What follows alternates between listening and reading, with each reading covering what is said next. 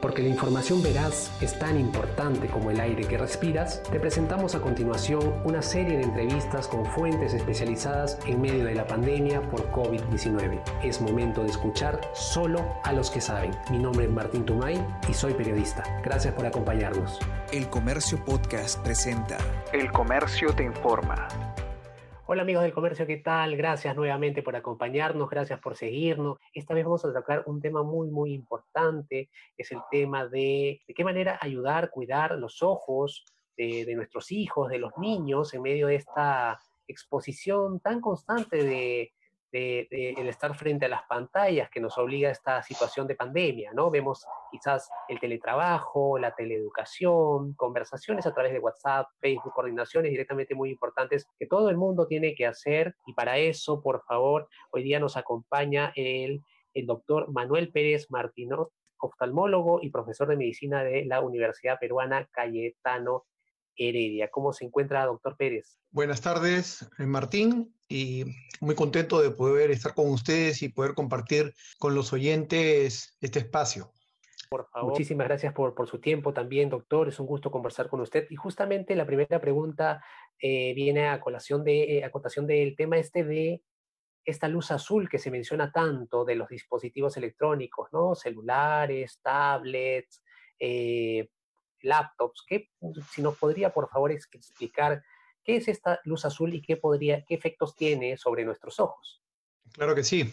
Eh, bueno, se está hablando mucho de la luz azul en los últimos tiempos y más aún ahora en estas condiciones, eh, digamos, no muy comunes de, de, pandemia en las que tenemos que estar frente a pantallas prácticamente todo el día.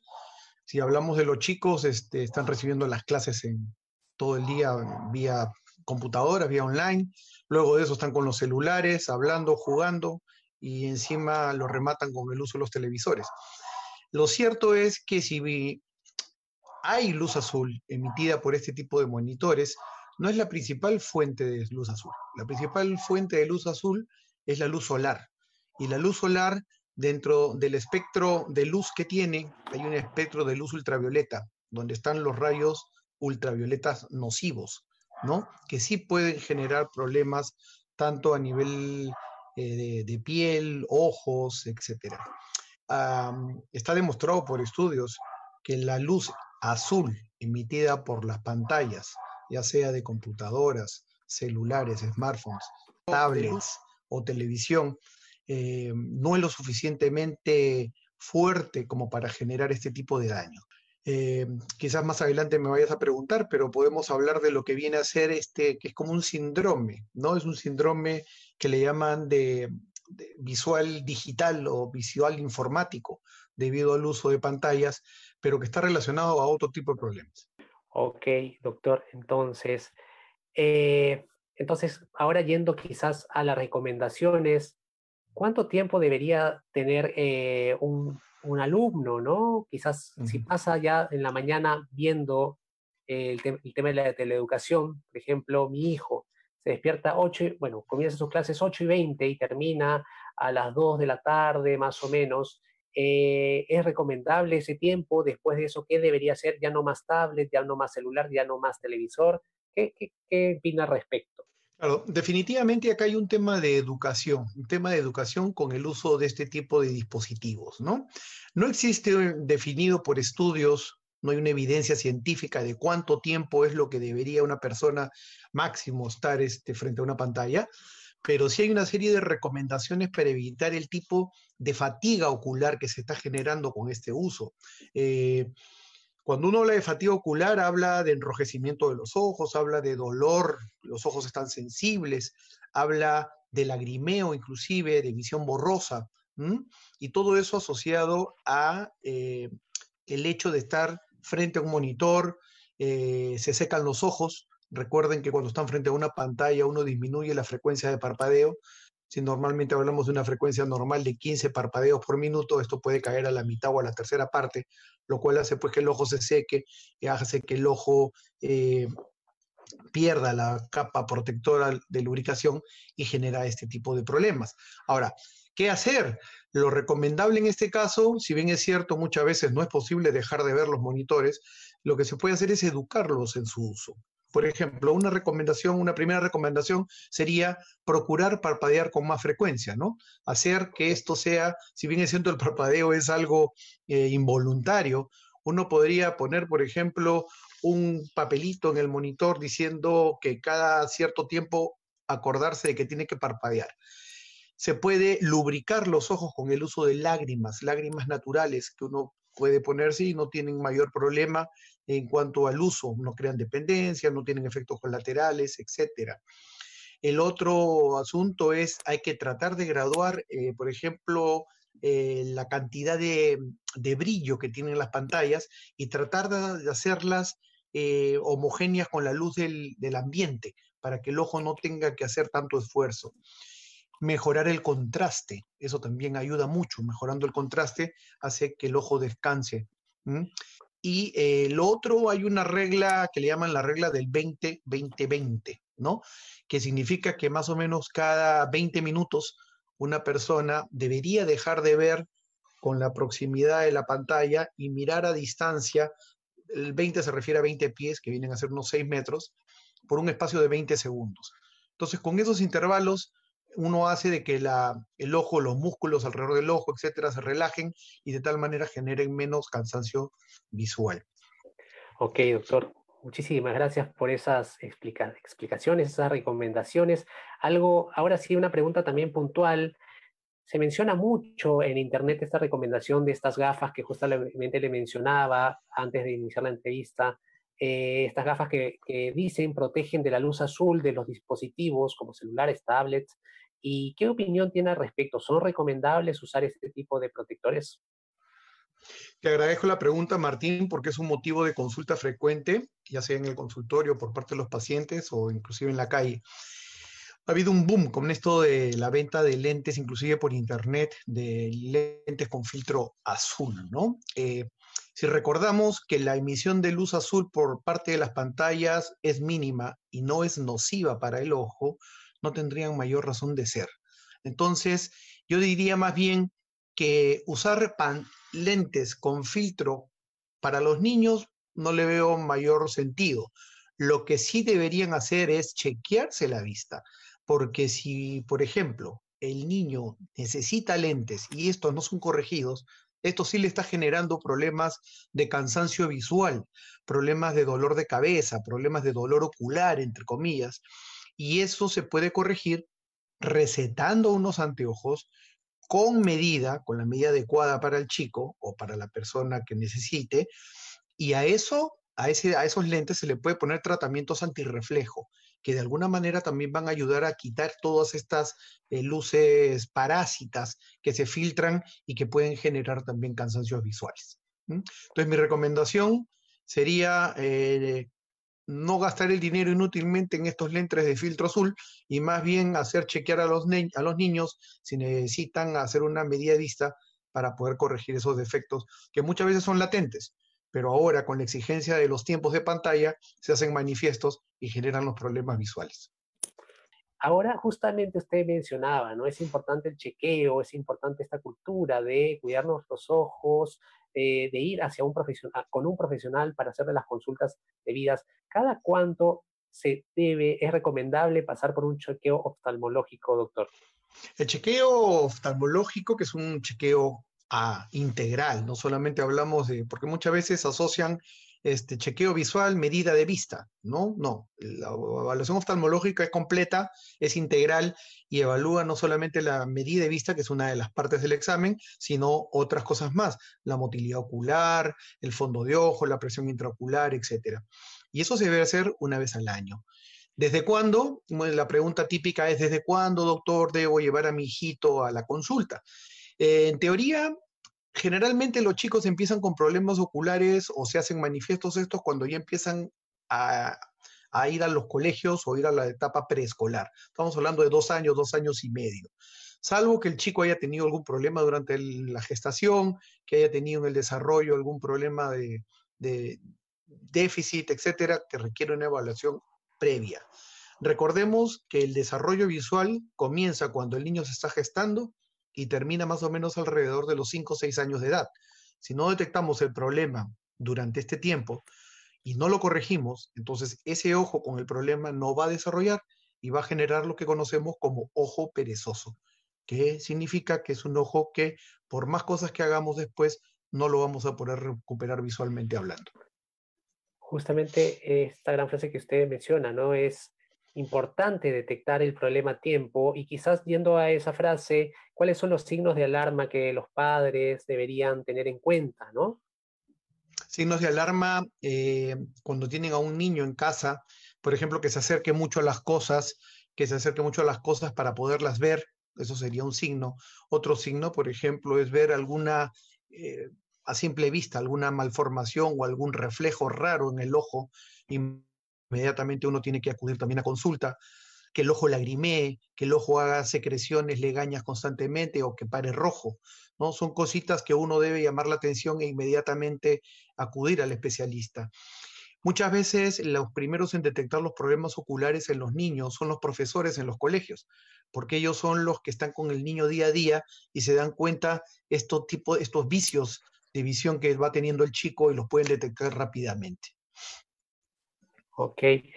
Y bueno, una pregunta quizás recurrente, doctor, y quizás para la gente tenemos más de 700 personas escuchándonos. Eh, es una curiosidad de muchos quizás, es ¿a qué edad se le debería dar a un niño a un celular, ¿no? Quizás usted nos decía, ¿no? Inicia la etapa de la gestación, la formación, eh, la formación de, los ojos, el tema visual, inicia en la gestación y termina a los cinco años, ¿no? Teniendo ese, esos indicadores, cuando hay alguna edad que usted diga, en esta edad sí se puede, en esta edad no se puede. Yo no creo que nadie pueda decir a qué edad darle a un niño un celular, ¿no? Porque eso va a depender de muchos factores. ¿Para qué necesitaría el niño un celular? Si se tiene que comunicar con el papá, con la mamá, etcétera. Pero si es para que esté jugando o si es para que tenga contacto con redes sociales, entonces eso ya entra a otro ámbito. Pero desde el punto de vista visual, eh, recordar que los niños requieren de estar al aire libre y eso es una de las razones también que en estos casos de pandemia pues ya se les está permitiendo salir unos minutos eh, a la calle es bueno tener por lo menos unos 30, 40 minutos diarios de exposición al sol, porque se ha demostrado y hay estudios, hay evidencia científica que demuestran que estos rayos de luz hacen que, eh, por ejemplo, se genere menos miopía en niños, adolescentes y jóvenes, se genere una, un mejor desarrollo visual. el uso también de, todos estos eh, eh, smartphones, tablets, celulares, etcétera, puede generar, cuando se agarra la costumbre de usarlos hasta altas horas de la noche, problemas para conciliar el sueño. Y eso tiene que ver mucho con la luz azul, en este caso sí, para el tema del ritmo circadiano, el ritmo de día-noche que nosotros normalmente manejamos. Pero eso creo que ya es otro tema. Sí, doctor, eh, justamente me mencionaba antes de entrar al aire que hay que, hay algunos mitos que hay que desmentir, ¿no? ¿Usted cuáles considera desde su área eh, profesional, cuáles son los mitos que debemos desterrar, que la gente no debe considerar ni tomar en cuenta. Eh, ¿Te refieres a mitos en relación a, a qué exactamente? a los, ¿Al tema visual? exacto, al tema visual. Ah, hay muchos mitos, ¿no? Eh, por ejemplo, no veas mucho de muy cerca la televisión porque te vas a quedar ciego, ¿no? lo cual no es cierto. Muchas veces ahí hay que determinar dos cosas. Si el chico se acerca mucho a la pantalla, puede ser, en primer lugar, porque no ve bien y se tiene que acercar para verlo mejor. O segundo, que sea un mal hábito. Se ha acostumbrado a verlo a esa distancia y nunca se le corrigió. Antiguamente lo que decíamos a los papás es que cuelguen, si el chico no tenía ningún déficit visual que explicara el por qué se acercaba a la pantalla, le recomendábamos que pusiera los monitores de la casa más elevados en esos racks Ahora que los, televisores son diferentes, de mayor tamaño, etcétera, esto es un poco más difícil, pero sí se les puede corregir en cuanto a la distancia. Otro de los mitos, por ejemplo, que se escuchan con frecuencia eh, es en relación a, a, los chicos que no usan los anteojos, ¿no? Necesitan anteojos, no los usan y dicen, por no usar tu anteojo te va a empeorar la medida y vas a volverte más ciego. Eso tampoco es del todo cierto. Ahí en realidad lo que ocurre es que al no usar el anteojo, la persona va a requerir más esfuerzo visual y eso le va a generar más molestias, dolor de cabeza, cansancio visual, etc. porque es parte de su proceso evolutivo. ¿Mm? Ok, acá me preguntan entre los comentarios eh, si es cierto que comer zanahoria mejora el tema visual. Eso también es otro de las cosas que se escucha normalmente en la calle, en el día a día, y eso se debe a un fundamento, y es el contenido de vitamina A, de carotenoides que tiene la zanahoria y otros frutos, eh, otras eh, verduras y frutos de esa, de esa categoría. En realidad ah, e, es buena la vitamina, la vitamina A y la zanahoria es parte de un suplemento, ¿no? Así que no, no está de más que la puedan consumir, al contrario. Ok, justamente al inicio cuando hablábamos del tema de la luz azul, usted mencionaba el síndrome, no sé si nos puede, eh, eh, nos pueda detallar por favor al respecto y qué medidas tomar en cuenta, ¿no? Claro que sí. Mira, eh, está descrito y, se habla mucho ahora de lo que le llaman, traducido del inglés, vendría a ser el síndrome informático visual otros le dicen el síndrome ocular digital, y en relación casualmente al uso eh, muy amplio de pantallas, ¿no? Básicamente lo que va a ocurrir ahí, repito, es que la persona se fija atenta a la pantalla y disminuye la frecuencia de su parpadeo normal. Y eso es porque uno está atento a lo que hace. Lo mismo ocurre cuando lees mucho rato. es un síndrome que en este caso se asocia a pantalla, pero que también lo vemos y es de la misma manera cuando uno lee, cuando lee muy de cerca o está atento haciendo eh, algún trabajo que requiere precisión de cerca. Lo que va a ocurrir es que uno contrae los músculos de la frente, contrae los músculos oculares, eh, cierra la pupila, eh, que también hay una contracción de músculos ahí, disminuye la frecuencia de parpadeo y todo eso con el transcurso de las horas va generando cansancio, que se manifiesta en el ojo, como dije, por lagrimeo, enrojecimiento, visión borrosa. Hay visión borrosa en los pacientes que muchas veces se asustan por eso. Entonces, todo eso se engloba en este que llamamos síndrome eh, visual. ¿Cómo tratar de evitarlo? Haciendo pausas, haciendo pausas, como dije, cada ciertos, cada ciertos minutos, cada 15, 20 minutos, hacer un parar, eh, mirar a otro lado, eh, parpadear, puedes tener junto a tu, escritorio un frasquito de lágrimas naturales. Ojo, quiero remarcar esto, lágrimas naturales, no descongestionantes. Esas gotitas que se, que se ponen para que el ojo se ponga blanco, lo que te van a generar después es más sequedad ocular y va a requerir de más dosis para lograr el mismo efecto. Por lo tanto, esas no son recomendadas. mejorar, como dije, el brillo de la pantalla, en algunos lugares eh, también se pueden conseguir, hay como unos filtros que se ponen delante de los monitores que hacen que sean más mate, o sea, matan el brillo, de tal manera que eso tampoco te genera fastidio. Puedes mejorar el contraste, el mejorar el contraste para que el ojo descanse más. Genial, doctor. Ahora, una curiosidad personal, ¿no? Nosotros estamos viendo que todas las profesiones están de alguna manera cambiando eh, los periodistas haciendo más transmisiones en, Internet, quizás los médicos haciendo telemedicina. En el caso puntual de usted, doctor, ¿cómo cambia la profesión eh, en estos momentos, no?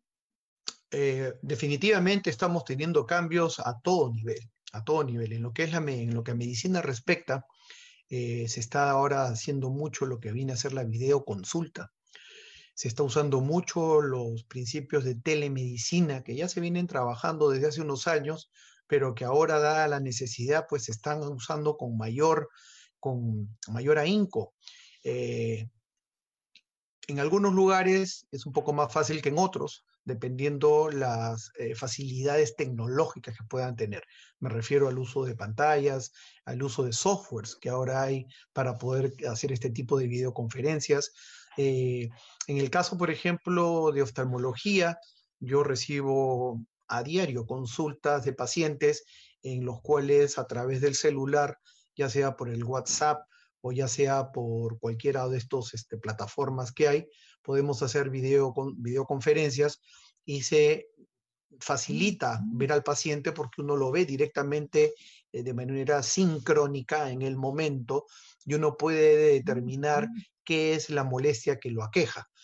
definitivamente este tipo de, consultas en su mayoría son orientativas, ¿no? Que al paciente lo podemos aconsejar qué hacer o qué no hacer, pero muchas veces no nos permite dar un, hacer un diagnóstico exacto y a veces sí se requiere la consulta presencial, pero ayuda mucho, ayuda mucho sobre todo en lugares donde no hay la facilidad de tener un especialista cerca y eh, se puede desde, desde una manera remota eh, llevar un tratamiento o llevar una conducta a seguir. Sí, justamente usted comparte la opinión con pediatra, el que tuvimos hace poco, ¿no? Que en el tema de pediatría me decía, es importante tener al niño al frente, evaluarlo, porque es necesario hacer un seguimiento preciso y detenido con el paciente en el caso de los pediatras. Bueno, doctor, ahora le doy el pase. Si quiere, por favor, agregar algo. Le agradecemos muchísimo su tiempo, que nos ha ayudado, a entender todos estos temas. Y si quiere agregar algo, por favor, adelante. yo les agradezco más bien a ustedes la oportunidad de poder llegar a la gente. Hay muchas preguntas que siempre están en el aire y no tienen la facilidad de podérselas hacer a alguien. Así que yo encantado de poder ayudarlos en, la medida que pueda. Eh, básicamente, pedirle a la gente paciencia en estos momentos difíciles de pandemia y que por favor sigan las recomendaciones. Estamos ante una enfermedad nueva, no tenemos ni cinco meses de enfermedad, todavía no se conocen bien algunas cosas, pero lo que sí sabemos es que nos debemos cuidar y nos debemos cuidar tratando de hacer el distanciamiento adecuado, tratando de lavarnos frecuentemente las manos, tratar de que si salimos para el mercado, salimos a, los bancos, etcétera, cubrirnos con la mascarilla la boca y la nariz y también los ojos. En una charla que di hace poco en, la web de, de, Cayetano Heredia, pues explicamos ahí que ya se han reconocido ciertos mecanismos de transmisión a nivel ocular. Entonces también hay que protegerse los ojos y para eso se pueden usar lentes o inclusive hay unos protectores faciales con los cuales pueden salir, sobre todo si se va a ir a sitios sospechosos donde podría haber contactos positivos con COVID. Muchas gracias por habernos escuchado y ya saben, la buena información es poder. Esto fue El Comercio Podcast.